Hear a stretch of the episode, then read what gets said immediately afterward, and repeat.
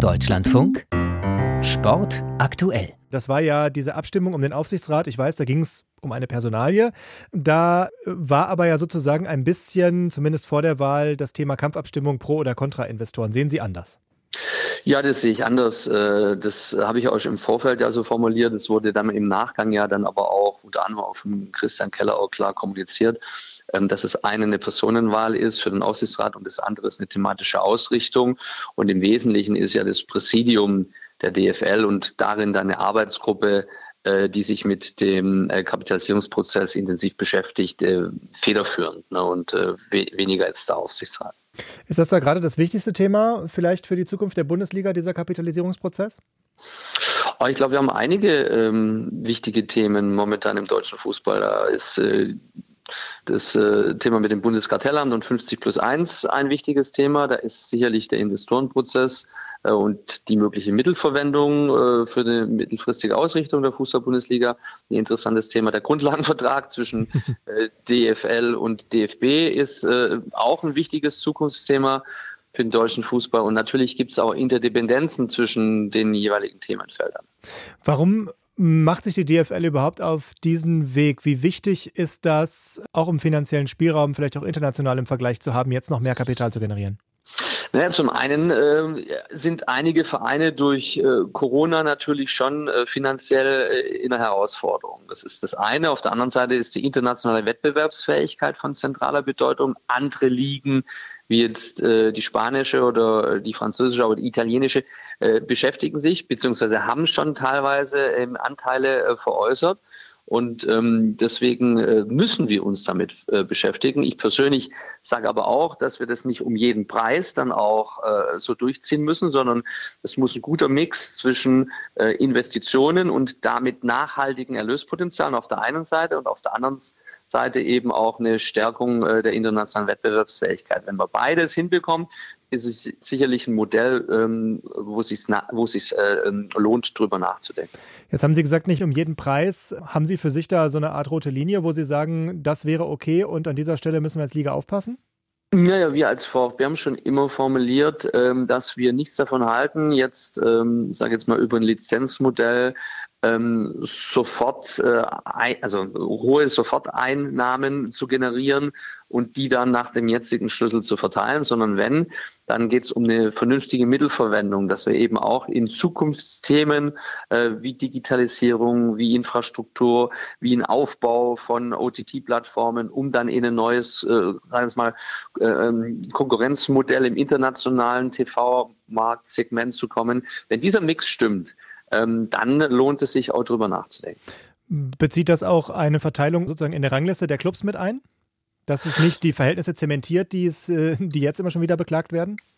Ja, gut, das ist ja dann der nächste Schritt. Ähm, erstmal geht es ja darum, äh, wie kann man solche ähm, Einnahmen dann verteilen, also in Investitionen und in eine Ausschüttung. Und wenn wir da Einigkeit erzielen, dass es Sinn macht, äh, dann geht es darum, wie so eine Ausschüttung überhaupt äh, verteilt äh, werden kann. Und da ist es ja auch kein Geheimnis, dass wir immer dafür plädieren, die, die viel in die Marke Fußball-Bundesliga investieren, weil sie eben sehr fanintensiv sind, die sollten dann auch entsprechend berücksichtigt werden bei der Ausschüttung. Also das bekannte Argument der Fanbasis und der, der, der, der Strahlkraft und nicht so sehr des sportlichen Erfolgs. Ja, ist doch auch klar, denn die, die heute für TV-Rechte Geld in die Hand nehmen und viel ausgeben, äh, die äh, erwarten natürlich auch, dass sie, dass sie viele äh, Kunden und Fans mit ihrem Produkt in Verbindung bringen. Und ähm, da ist doch klar, dass die, die dafür auch Sorge leisten, dass viele Fans sich für die Fußball-Bundesliga begeistern, davon dann auch überproportional partizipieren. Glauben Sie, da gibt es eine Mehrheit für in der DFL? Das kann ich jetzt noch nicht sagen, weil es hängt am Ende natürlich vom Gesamtmodell und vom Gesamtansatz ab. Und ähm, da gibt es unterschiedliche Erwartungshaltungen. Ne, wir haben ja unterschiedliche Ausgangspositionen. Es gibt viele Vereine, die haben eine, finanzielle Stabilität, weil sie auch ein anderes gesellschaftsrechtliches Konstrukt haben. Ähm, und dann gibt es eben Vereine, die sagen, wenn wir ähm, uns damit beschäftigen, dann geht es äh, um die Mittelverwendung. Okay, aber Sie sehen, äh, das haben Sie ja jetzt schon deutlich gemacht, schon auf jeden Fall einen, einen Grund, auch durch die Corona-Lage und äh, viele andere Gründe mehr, ähm, dass man dieses, dieses mehr Geld braucht, weil die inzwischen ja über eine Milliarde an Medienerlösen beispielsweise bringt die Bundesliga ja schon in eine relativ komfortable Position, nur eben nicht im Vergleich zu den ganz großen Ligen wie England. Naja, ich, ich sage jetzt nicht, äh, dass es zwangsläufig, zwangsläufig notwendig ist, sondern es hat sich im europäischen Fußball eben etwas entwickelt. Äh, andere Ligen haben sich damit beschäftigt. Deswegen finde ich es legitim, dass wir uns auch damit beschäftigen. Darüber hinaus haben wir eben eine Sondersituation durch die äh, Corona-bedingten Umsatzverluste.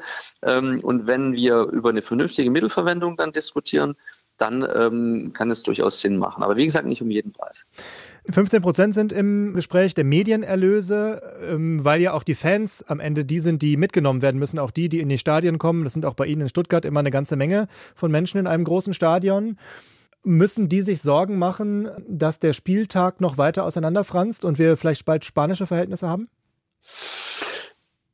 Nein, also ich zumindest würde immer dafür plädieren, ähm, das nicht zu tun, denn am Ende ähm, bringt das ja auch nichts. Wir machen es, wir machen es für die Menschen, die sich für Fußball äh, begeistern. Und äh, ich glaube, jetzt äh, sind wir schon an einem, an einem Punkt angekommen mit einem Freitag, Samstag und Sonntag und das in der Verteilung, ähm, dass wir schon dem einen oder anderen Fan, gerade auch bei Auswärtsspielen, schon viel zumuten.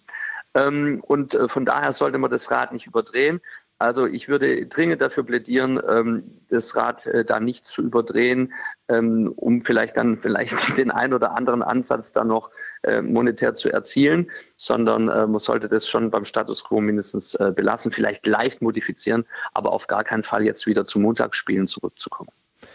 Müssen Sie da viel Überzeugungsarbeit leisten? Also gibt es da auch Menschen in der DFL, die möglicherweise das Rad noch ein bisschen schneller drehen wollen? Den Eindruck habe ich bislang nicht. Ich finde auch, dass äh, die Interimsgeschäftsführung mit äh, Axel Herrmann und Oliver Lecky den Prozess sehr gut äh, moderieren, auch die Clubs alle mitnehmen. Das, also es gibt äh, viele Einzelworkshops, wo man wirklich im Detail diskutiert. Und von da habe ich jetzt momentan nicht den Eindruck, dass es in eine falsche Richtung geht.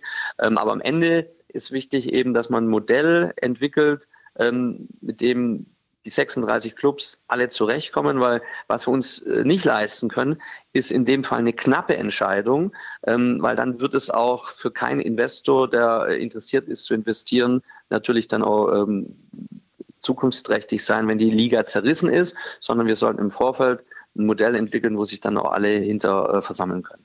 Eine letzte Frage habe ich noch, Herr Werle. Wenn das alles so kommt und man findet eine Lösung, Sie haben schon gesagt, Sie wollen nicht so weit gehen, aber Sie wollen eine tragfähige Lösung haben, haben die Eckpunkte auch gerade skizziert. Wenn es dann dazu kommt, was wäre sozusagen für Sie das Wunschszenario? Wann wäre das wirklich gut gegangen und was hätte die Bundesliga dann davon gewonnen? Also anders gefragt, wie steht die Bundesliga in fünf, sechs, sieben Jahren da, wenn das alles gut funktioniert? Naja, wenn es gut äh, funktioniert, dann ähm, investieren wir in Wachstumsfelder, wir investieren in Digitalisierung, in Infrastruktur, in neue digitale Plattformen, um international auch noch mehr Menschen für das äh, Produkt Fußball Bundesliga zu begeistern. Äh, und gleichzeitig schaffen wir aber den Spagat, ähm, dass die nationale Wettbewerbsfähigkeit äh, für alle vorhanden ist. Denn eins ist auch klar, ähm, wir können es uns jetzt nicht leisten, dass äh, immer die gleichen Mannschaften ähm, unter den Top äh, 3 stehen, sondern wir brauchen eben mehr Ausgeglichenheit, äh, mehr Spannungselemente, mehr Unsicherheit im Spielausgang. Dann wird die Fußball-Bundesliga insgesamt als Produkt gut funktionieren. Und gleichzeitig stehen wir vor der Herausforderung, dass der, der ein oder andere Club dann eben auch international wettbewerbsfähig sein muss. Und diesen Spagat hinzukriegen, ähm, das äh, gilt es auch mit so einem Modellansatz zu verfolgen. Das heißt, auch der Abstand zur Premier League wäre dann möglicherweise im Idealfall ein bisschen kleiner, ähm, egal ob es da jetzt eine Super League irgendwann gibt oder nicht. Welcher Abstand? Der Abstand zur Premier League. Finanziell. Äh, klar, der sollte gerade, was, was die ähm, internationale Vermarktung angeht, sollte kleiner werden, weil da haben wir äh, wirklich eine, eine, eine Lücke entstehen lassen in den letzten Jahren.